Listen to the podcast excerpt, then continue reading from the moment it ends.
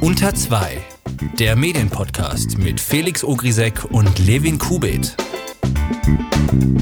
So, es gibt diese Woche wirklich unglaubliche Meldungen. Zu Beginn, es gibt gleich zwei neue Twitter-Nutzer. Das ist zum einen Horst Seehofer und zum anderen Sammy Slimani. Okay, wir belassen es mal beim ersten. Horst Seehofer twittert, aber nur über den Account seines Ministeriums mit Kürzel inklusive natürlich. Also eher kein Twittern aller Trump.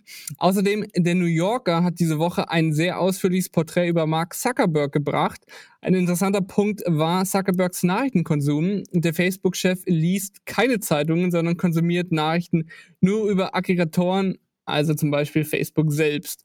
Das kann dann als ganz guter Beleg dafür gesehen werden, schreibt der Social Media Experte Martin Giesler, wie gering Zuckerbergs Wertschätzung für journalistische Arbeit ist. Und damit herzlich willkommen zu Unter 2, dem Medienpodcast. Mein Name ist Levin Kubit und wie immer mir visuell gegenüber ist Felix Ogrisek. Hallo zusammen. Ich würde sagen, wir fangen gleich mit den Meldungen an. Im zweiten Anlauf hat es nämlich nun geklappt. Das Europaparlament hat die umstrittene Reform des Urheberrechts durchgewunken. Ziel der Reform ist es, Unternehmen wie Google und Facebook zu verpflichten, Künstlern und Medien äh, zu vergüten, wenn ihre Inhalte auf die Plattform hochgeladen werden. Außerdem sollen sie bei Urheberrechtsverletzungen haften. Das hört jetzt erstmal per se nicht schlecht an, ähm, aber die Folge dieser Entscheidung ist, dass Instagram, Facebook und Co. vor dem Hochladen kontrollieren müssen, was Nutzer da gerade posten wollen, damit die Unternehmen später keine Probleme bekommen. So ist das jetzt ja zum Beispiel schon bei YouTube der Fall. Ihr habt ja sicherlich schon mal von den sogenannten Upload-Filtern gehört. Diese stehen zwar mittlerweile nicht mehr in dem Gesetzesvorschlag, sie wurden schlicht einfach rausgestrichen, aber es gibt gar keine andere Möglichkeit, wie sich Plattformen sonst absichern können sollen. Und das hat Auswirkungen auf das freie Internet, denn die Anbieter müssen dann eure Inhalte, sei es Text, Bild, Video oder Ton, auf Urheberrechte prüfen und verweigern wahrscheinlich im Zweifel eher das Hochladen. Strittig ist außerdem auch noch das Leistungsschutzrecht. Dabei geht es darum, dass zum Beispiel Google nicht mehr Überschriften und Textausschnitte zeigen darf, ohne dass die Anbieter dafür entlohnt werden. Deswegen wird dieser Teil von Gegnern als sogenannte Linksteuer bezeichnet. Ganz endgültig ist das Ganze aber noch nicht. Als nächstes handeln die EU-Mitgliedstaaten und die EU-Kommission die endgültige Fassung der Reform aus und danach stimmt dann das Plenum darüber ab. Ja, Medien sind jetzt nicht nur in der EU nicht mehr ganz so frei, sondern auch in der Türkei. Dort wurde jetzt die wichtigste seriöse Oppositionszeitung mundtot gemacht. Die Cumhuriyet, so heißt die Zeitung, gehört einer Stiftung, die von einem elfköpfigen Vorstand geleitet wird. Der wurde am vergangenen Freitag von türkischen Nationalisten übernommen. Durch gerichtlich erzwungene Neuwahlen konnte der rechte Flügel den Vorstand stürzen. Der ehemalige Chefredakteur Aydin Engin vermutet, dass die Regierung in Ankara dafür verantwortlich sei, denn ihr würde der Untergang dieser Zeitung in die Hände spielen. Erst im März dieses Jahres hat Apple das Unternehmen Texture gekauft. Texture ist eine Art Netflix für Artikel. Also man hat eine Flatrate und kann so viel vom Angebot lesen, wie man will oder kann. Nun berichtet Recode, dass Apple in Gesprächen mit drei großen US-Zeitungen ist, nämlich der New York Times, dem Wall Street Journal und der Washington Post. Diese drei führenden Medien will Apple offenbar sehr gerne in ihrem Service vertreten sehen. Ob das so kommen wird, ist noch fraglich. Zum einen haben die genannten Medien schon Abo-Modelle für Preise zwischen 10 bis 15 Dollar im Monat und Texture kostet im Moment 10 Dollar pro Monat, was bedeutet, dass für die Medien deutlich weniger rausspringen würde. Auf der anderen Seite bietet Apple natürlich eine sehr große Anzahl von potenziellen Lesern. Was auf jeden Fall sicher ist, alle drei Medienhäuser sind im unterschiedlichen Umfang jetzt schon in der Apple News App vertreten, die es zwar nicht in Deutschland gibt, aber in den USA. Ob sie es auch bei Texture bzw. dem von Apple gelaunchten Nachfolger-Subscription-Modell sein werden, das ist allerdings noch offen. Und wir haben eine traurige Meldung aus dem Journalismus. Der Nachrichten-Chatbot Resi wird nach zweieinhalb Jahren eingestellt. Das teilte der Chatbot selber am Freitagnachmittag mit. In einer Erklärung auf medium.com schreiben die Entwickler, dass ein Ende schon länger abzusehen war. Grund für die Einstellung des Dienstes ist wohl, dass er sich wirtschaftlich nicht mehr lohnt. Resi wurde 2016 noch mit dem Grimme Online Award ausgezeichnet. Das ist ganz schön verwunderlich, Felix, oder? Wir haben, ich habe ja kürzlich noch mit Martin Hoffmann hier bei Unter 2 über Resi gesprochen und äh, da hat sich das eigentlich alles noch ganz schön positiv angehört. Mhm. Ja, das äh, vielleicht war er auch positiv gestimmt, weil er neue Jobs am Horizont in Aussicht hat. Wir werden es nicht erfahren. Wir haben auf jeden Fall Martin Hoffmann für ein Gespräch angefragt. Er hat dies aber ähm, zum jetzigen Zeitpunkt abgelehnt. Kommen wir jetzt mal zu einem ernsteren Thema. Ihr habt ja sicherlich ähm, von Köthen gehört. Mal, mal kurz, was passiert ist. Dort ist ein 22-jähriger Deutscher gestorben nach einem Streit. Tatverdächtige sind zwei Afghanen. Beiden wird da die Körperverletzung mit Todesfolge vorgeworfen es wurde dann immer so befürchtet, dass es jetzt ein zweites Chemnitz geben wird. Ähm, es gab dann auch eine gewisse Verwirrung nach einer zweiten Pressemitteilung der Polizei und der Staatsanwaltschaft. Dort stand nämlich, dass das Opfer an einem akuten Herzversagen erlegen ist ähm, und dass das nicht im direkten kausalen Zusammenhang mit den erlittenen Verletzungen steht. Zitat Ende.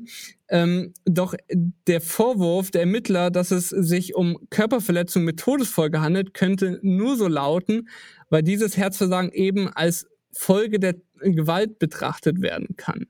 Ähm, Felix, viele Medien haben jetzt betont, dass es äh, an Herzversagen gestorben sei und dass eben keiner der Afghanen an dem, Tod, äh, an dem Tod beteiligt war. Dieser, diese Pressemitteilung der Staatsanwaltschaft lässt er jetzt auf anderes schließen, oder? Ja, genau, diese Aussage, ähm, dass es um Körperverletzung mit Todesfolge äh, geht, das äh, lässt eben darauf schließen, dass möglicherweise die Verletzungen, die die mutmaßlichen Täter dem Opfer zugefügt haben, dass die nicht verantwortlich für den Tod sind, aber dass die äh, Gewaltauswirkung zu ähm, diesem Herzversagen geführt haben kann. Der, äh, das Opfer hat angeblich auch ähm, ne, einen Herzfehler gehabt und da kann es durchaus sein, dass ähm, Stress oder sonst was ähm, in dieser Auseinandersetzung eben zu diesem äh, Versagen geführt hat und damit wäre nicht äh, kau direkt kausal, das stimmt schon, aber indirekt wären ähm, diese Täter, diese mutmaßlichen Täter, dann eben an dem Tod des Opfers schuld. Und wie haben jetzt die Medien bzw. manche Medien darüber berichtet? Also es gab äh, viele Negativbeispiele und auch ein Beispiel, das so okay war und mit dem würde ich gerne einsteigen. Es geht dabei um Gabor Steingart in seinem äh, Podcast. Er hat zumindest angedeutet, dass da irgendwas nicht ganz stimmen kann äh, mit einer interessanten Formulierung am, am Ende seiner Aussage. Aber er stirbt an Herzversagen, sagt der Obduktionsbericht. Ein Herzversagen, das nichts mit den Schlägen und Tritten der beiden Afghanen zu tun habe. Verstanden. Oder anders gesagt, der Mann ist selber schuld. Er erkennt da schon so ein bisschen aus dieser Pressemitteilung und auch aus den Zitaten aus den Medien, dass die Formulierung ein bisschen irreführend sein kann, aber er kommt dann nicht weiter drauf, da nochmal ein bisschen nachzudenken. Aber das war so ein bisschen der, der beste Vorstoß äh, bisher. Später kam dann noch ein sehr schöner Artikel vom Bayerischen Rundfunk, der das eben äh, besser aufgerollt hat und erklärt hat, dass ähm, dieser nicht direkte kausale Zusammenhang ähm, trotzdem die Gewalt und den Tod in Verbindung setzt. Und das schlechte Beispiel wäre dann zum Beispiel die Tagesschau, die einfach nur äh, zitiert hat, ohne Einordnung. Das vorläufige Obduktionsergebnis habe ergeben, so die Polizei Sachsen-Anhalt, dass der Köthener an akutem Herzversagen gestorben sei. Die Todesursache stehe nicht in direktem Zusammenhang mit den erlittenen Verletzungen. Der 22-Jährige soll herzkrank gewesen sein. Die Polizei ermittelt wegen Körperverletzung mit Todesfolge. Aber wie, was ist jetzt der große Unterschied zwischen Tagesschau und Steingart? Weil Steingart ähm, deckt er oder legt jetzt nicht wirklich offen, dass jetzt immer noch dieser Zusammenhang zwischen den Körperverletzungen und dem Herzversagen besteht. Oder sehe ich das falsch? Naja, offiziell liest er auch nur das vor, was alle anderen Medien vorgelesen haben, aber in seinem Podcast, wo er sich ja relativ frei austoben kann, hat er eben noch diese, diese, diese kleine äh, Notation hinten dran gefügt, dass diese Formulierung mindestens seltsam ist. Er hätte da natürlich auch noch äh, weiter ausholen können oder vielleicht selber mal nachrecherchieren, was das genau bedeutet. Hat er nicht getan, aber er war noch am ehesten dran äh, zu verstehen, dass da ein bisschen mehr dahinter steckt, als einfach zu behaupten, das klingt jetzt böse, ja, das Opfer wäre sowieso an einem Herzinfarkt gestorben. Wenn wir jetzt gerade schon bei Tod sind, ähm, müssen wir gerade auch nochmal äh, nach Chemnitz schwenken. Ähm, also wie gesagt, äh, Köthen war ja immer so die Befürchtung, dass es äh, zu, zu einem Art Chemnitz 2 kommt. Äh, so ist es auf jeden Fall nicht äh, geworden. Aber ähm, äh, dort hat nämlich ähm, der Verfassungsschutzpräsident in der Bildzeitung von Mord gesprochen und das auch offenbar bewusst. Felix, das ist nicht ganz korrekt. Man kann nicht einfach so von Mord sprechen, oder? Genau, besonders als äh, öffentliche Person oder als Teil der Regierung oder als äh, Journalist muss man da sehr, sehr vorsichtig sein. Ähm, Mord definiert sich aus niederen Beweggründen oder Heimtücke und die Ermittler werden sicher einen Grund haben, dass Mord nicht der Ermittlungsgegenstand ist. Vom Mord darf man eben erst sprechen, wenn es tatsächlich Mord ist, wenn das Gericht das so benannt hat. Vorher, wenn man das öffentlich sagt, könnte das durchaus eine Rufschädigung sein und wäre dann auch wieder anzeigewürdig. Ob Maaßens Ruf noch mehr zu beschädigen ist, das lassen wir jetzt einfach mal offen ähm, und kommen zu, wir wechseln mal vom Ernst zu amüsant. Also wieder Quiz-Time bei unter zwei. Die Wirtschaftswoche hat nämlich gemeldet, dass der ADAC seine Zeitschrift Motorwelt bald nicht mehr an seine Mitglieder verschicken wird.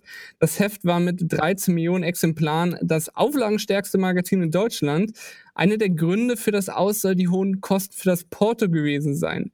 Felix, jetzt die Frage an dich. Wie viel Euro denkst du, musste der ADAC pro Jahr für das Porto zahlen? Boah, Kinder. Ähm, Porto, ne, die werden irgendeinen Mengenrabatt kriegen. Lass mich mal kurz überlegen. 13 Millionen Exemplare sind das. Ja, ich überlege als Auflage und es kommt, glaube ich, äh, vierteljährig. Vierteljährlich dann werden das womöglich bis zu 50.000 Euro gewesen sein. Mengenrabatt. Also die, äh, die, der ADC hat 50.000 Euro im Jahr für das Porto gezahlt, meinst du? Hm, ja, ja, einfach so, ja. Da musst du leider ein paar Nullen dranhängen. Die Zahl 50 stimmt zwar, aber es sind 50 Millionen Euro, die der ADC pro Jahr an die Post dafür gezahlt hat. Und das ist offenbar einer der Gründe, äh, wieso äh, Motorwelt nicht äh, mehr an seine Mitglieder verschickt wird. Ja, aus guten Gründen. Wow, das ist echt viel. Das ist eine Menge Geld. Äh, eine Menge Geld wollte Ströer auch verdienen. Ähm, BuzzFeed hat diese Woche aufgedeckt, dass Ströer Social Publishing, das ist eine der größten Werbefirmen in Deutschland, über große Facebook-Seiten gegen Bezahlung fremde Inhalte verbreitet hat, ohne diese als Werbung zu kennzeichnen. Mal kurz nochmal zur Erklärung, Ströer Social Publishing, das gehört zu Ströer.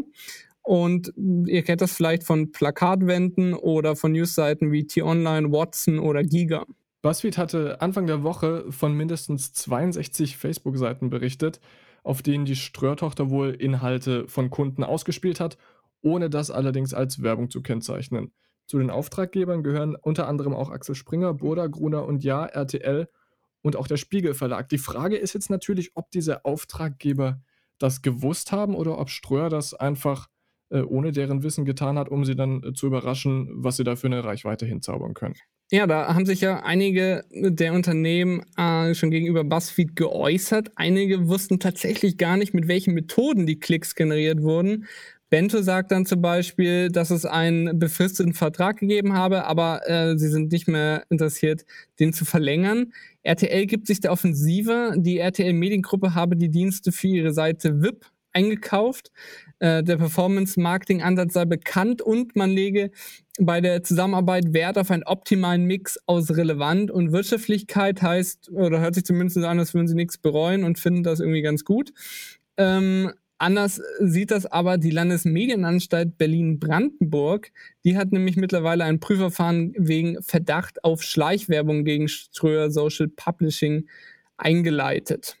Ich finde es ein bisschen erstaunlich, dass man da erst jetzt drauf kommt, denn dass es so äh, Traffic generierende halbgare Unterhaltungsseiten gibt, äh, so wie Kraftfuttermischwerk und so weiter und so fort, äh, hinter denen ein Verlag steckt, ähm, dass die Geld verdienen, ist ja jetzt nichts Neues. Dass man jetzt hast du denn, kommt, Hast du denn als Kind der 90er die Seite Wir Kinder der 90er abonniert, Felix? Nee, Oder nein, unnützes nein, nein, Wissen? Ich hatte früher mal. Bitte? Du bist doch der Master of Fun Facts. Du musst doch unnützes Wissen ähm, eigentlich abonniert haben, oder? Ja, tatsächlich hatte ich äh, unnützes Wissen früher tatsächlich mal abonniert und habe dann irgendwann gesehen, dass die ein Impressum haben und habe mich dann gewundert, warum irgendein äh, privater, das war damals noch relativ äh, frisch, irgendein privater lustiger Mensch, der solche Sachen postet, ein Impressum hat, da habe ich da mal reingeklickt und habe gesehen, dass das ähm, ich weiß nicht mehr, zu was es damals gehört hat, aber irgendeiner Firma gehört hat und dann war ich so ein bisschen enttäuscht und meide seitdem solche Seiten. Die sich ja auch rege verkaufen. Ich finde, diese Seiten haben unser Vertrauen ganz dreckig missbraucht. Auf der anderen Seite müssen wir Leuten vertrauen, die auf Facebook das Fact-Checking betreiben. Ja, Facebook kooperiert ja seit einigen Jahren in vielen Ländern mit äh, Fact-Checkern, Faktencheckern, äh, die Nachrichten auf ihre Echtzeit prüfen. Und da ist diese Woche eine Debatte aufgekommen, wer checkt eigentlich die Fact-Checker? In Deutschland prüft zum Beispiel, oder eigentlich, glaube ich, nur korrektiv für Facebook-Nachrichten. In den USA sind es aber weit mehr Unternehmen, unter anderem die Nachrichtenagentur AP, PolitiFact oder Snopes. Und ähm, seit kurzem checkt auch die neokonservative Wochenzeitung The Weekly Standard, nachdem sie selbst sich bei Facebook beschwert hatten, dass die Faktenprüfer zu parteiisch seien und zu links. Äh, und so wie man das dann eben in den USA oft macht, hat Facebook dann einfach die Gegenseite mit ins Boot geholt. Das zeigt auch so ein bisschen ganz schön aus letzter Woche noch, wo wir diesen Brief an die Journalisten hatten, dass die äh, Amerikaner von, von äh, freier Berichterstattung, freier Meinung ein anderes Bild als wir haben, wo es bei uns immer so ein bisschen in den Grenzen des Gesellschaftssystems Wahrenden bleibt, äh, sagt man in den USA, ja, Mai, dann lassen wir die anderen halt auch noch was sagen, egal ob es äh, schlau ist oder uns gefährdet. Ja, da gibt's ja diesen ganz schönen Satz, ich versuche den mal möglichst genau zu zitieren. Ähm, wenn's, wenn jemand sagt, dass es draußen regnet, ist es nicht die Aufgabe des Journalisten, ähm, jemand anderen zu suchen, der sagt, dass es draußen nicht regnet, sondern einfach selbst aus dem Fenster zu schauen. Die Frage ist natürlich immer so ein bisschen, wie man diese Neutralität wahrt. Denn also diese Allmachen, äh, diese allwissende Objektivität gibt's ja nun mal einfach nicht. Man kann versuchen, sich da anzunähern und intersubjektiv begreifbar zu machen, warum man was äh, entschieden hat, beziehungsweise nicht entschieden hat. Und das ist, glaube ich, das Beste, was wir kriegen. Denn ein äh, Fact-Check-Check zu machen, ist ja dämlich, weil dann bräuchte man wieder ein Fact-Check-Check-Check und äh, so geht das weiter und weiter und weiter. Irgendwann muss dieser, Achtung, Fachwort, infinite Regress aufhören. Und man muss einfach sagen, jetzt ist gut, besser wird's nicht. Ja, es zeigt halt einfach irgendwie auch, wie problematisch es ist, wenn politisch eher einseitige Seiten ebenfalls Facts checken und ähm, das nicht nur politisch unabhängige Akteure machen. Ähm, es kam auch dann auch so, dass The Weekly Standard ein Artikel der liberalen äh, Medien, des liberalen Medienunternehmens Think Progress als falsch eingeordnet hat und Facebook dann danach nicht nur eben den Artikel, sondern die ganze Seite äh, eher gedrosselt hat, weil Facebook äh, ist irgendwo, denke ich, vielleicht problematisch. Ähm, hinzu kommt, dass jetzt vor allem Journalisten oder das von, vor allem von Journalisten genutzte Tool CrowdTangle, das Facebook gehört, gerade testet, wie es wäre, wenn man über CrowdTangle Artikel ebenfalls fact-checken könnte. Äh, Im Moment haben diese Entscheidungen noch keine Auswirkungen auf die Bewertung und man wolle nur zusätzliches Feedback von den CrowdTangle-Nutzern einholen. So hat das eine Facebook-Sprecher gegenüber Pointer gesagt, aber äh, es zeigt irgendwo, wo es hingeht. Wir kommen jetzt zu einer neuen Kategorie in unserem Podcast, in der es darum geht, dass wir beide uns Themen oder Ereignisse raussuchen, die wir gut fanden und objektiv versuchen, euch zu erklären, warum das toll und oder schlecht ist. Genau, Felix, was wollen wir mal mit dem, wir fangen mal mit dem Negativen an, oder? Was hat dir diese Woche nicht gefallen?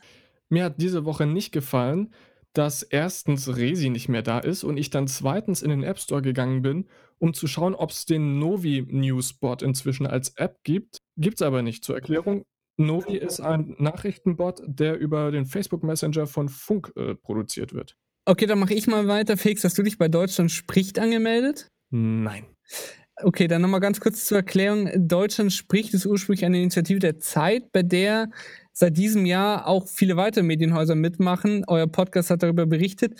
Ziel ist es da, an einem bestimmten Tag eine Person zu treffen, die möglichst anderer Meinung ist äh, als man selbst bei möglich allen Themen, die dort zur Auswahl stehen. So, und ich habe mich da angemeldet und äh, diese Woche wurden nun die Gesprächspartner bestimmt.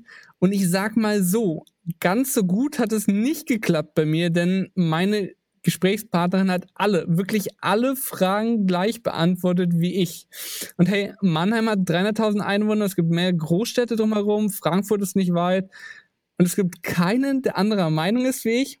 Ich hoffe mal für das Programm, dass es anderswo besser funktioniert. Ich glaube, die Problematik dabei ist so ein bisschen, dass einfach nur schlaue Leute, die Zeitung lesen, gute Menschen sind. Ja, die, die, die, die, die Zeit intellektuellen Leser, oder? Ja, irgendwie sowas in der Richtung. Aber Felix, äh, positiv, was hat dir gefallen diese Woche? Ich habe von einer Kommilitonin einen Link zugeschickt bekommen ähm, mit einem Video, über das ich herzlich gelacht habe. Ähm, das ist quasi ein bisschen Werbung für meine Uni in Passau, denn die haben da ein Projekt, das heißt ähm, Cross Media Summer School, kurz CSS Passau. Und da gibt es eine Videoreihe, die die in diesem äh, Sommer als Projekt machen, die heißt Jugendsprache Lexikon. Und das sind ganz viele Leute, die ja zum ersten Mal vor einer Kamera stehen oder eine Kamera bedienen. Und das ist echt äh, gut geschrieben worden und bumslustig. Also wer mal gute äh, Projekte von jungen Leuten sehen will, CSS Passau ist euer Weg zum garantierten Lacher. Aber ich bin nicht der Einzige mit einem positiven Thema. Auch du hast eins. Bitte lass mich daran teilhaben. Ja, ich fand mega cool diese Woche ein Video vom The Weather Channel ähm, zu einem bevorstehenden Sturm. Das war nicht so die klassische Wetterberichterstattung, sondern eine Wetterberichterstattung in Mixed Reality. So stand da der Reporter in einem Kreis und um ihn herum konnte man sehen, wie das Wasser durch den Sturm stieg und erklärte an unterschiedlichen Wasserhöhen die Gefahrenlage und wie diese entstehen. Und durch diese Mixed Reality Visualisierung konnte man dann als Zuschauer Zuschauer sehr gut nachvollziehen, da der Moderator plötzlich von mehreren Meter hohem Wasser umgeben war. Man konnte die Höhe an einem nahestehenden Haus sehen und wie plötzlich ein Auto angefangen hat zu schwingen, äh, äh, zu schwimmen.